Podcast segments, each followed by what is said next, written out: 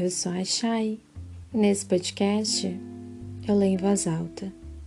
Livro Outros Jeitos de Usar a Boca, página 76.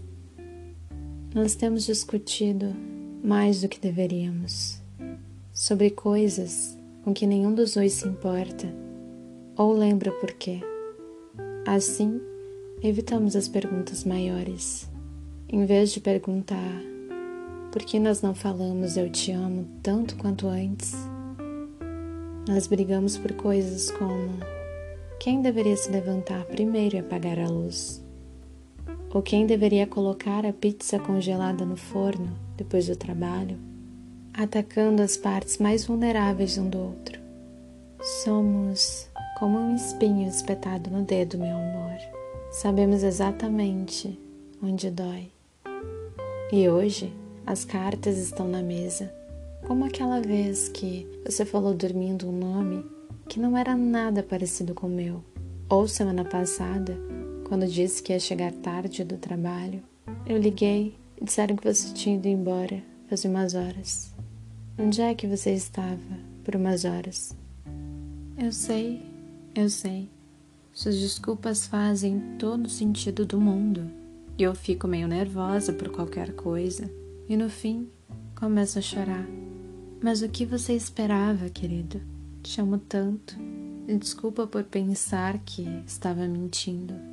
É aí que você fica frustrado, coloca as mãos na cabeça, meio suplicando para parar, meio farto de saco cheio, a toxina de nossas bocas queimou nossas bochechas. Estamos menos vivos que antes, com menos cor no rosto.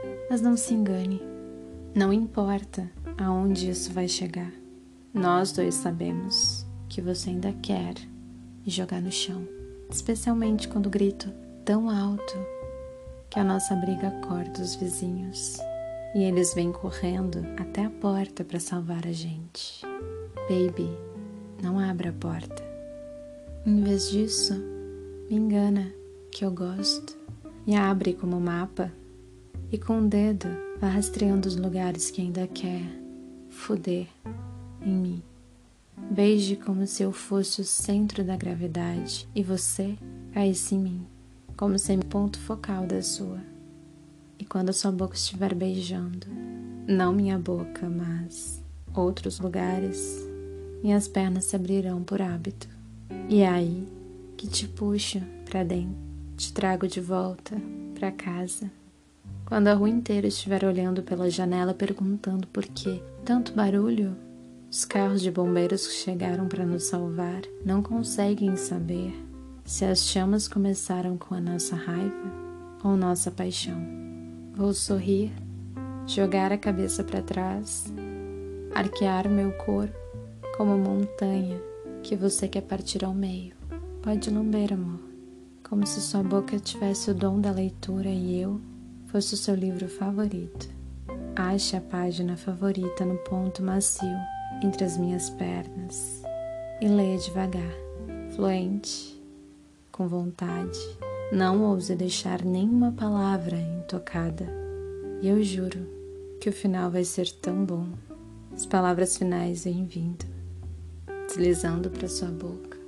E quando você terminar, sente-se, porque é minha vez de fazer música com os joelhos no chão. Meu bem, é assim que arrancamos linguagem um do outro com a ponta da língua. É assim que discutimos. É assim que fazemos as pazes